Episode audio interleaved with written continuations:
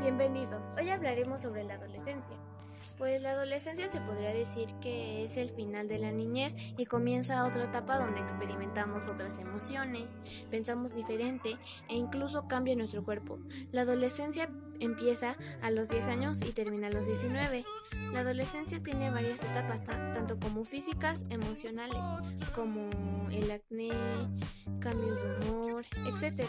Estos cambios les dan a todas las personas, tanto como hombres y mujeres, pasan por esta misma etapa. Pero tenemos que cuidar nuestro cuerpo y respetarlo. También tenemos que saber qué cosas se experimentan a partir de cierta edad y también hay que informarnos. No a todos no a todas las personas les afectan los cambios emocionales y también físicos. Las etapas de la adolescencia son adolescencia temprana, desde los 10 a los 14 años, la adolescencia media desde los 15 a los 17 años, la adolescencia tardía desde los 10 a los 17 años. Mi opinión sobre la adolescencia es una etapa donde experimentamos y conocemos y cambia nuestro cuerpo.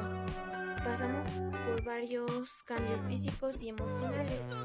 Como he estado investigando, hay, hay varios programas que nos pueden ayudar, como Kipatla, que es para ver los valores. Soy yo y así podemos entendernos un poquito más. Y también tenemos que investigar por qué mismos cambios estamos pasando. Bueno, gracias por su atención.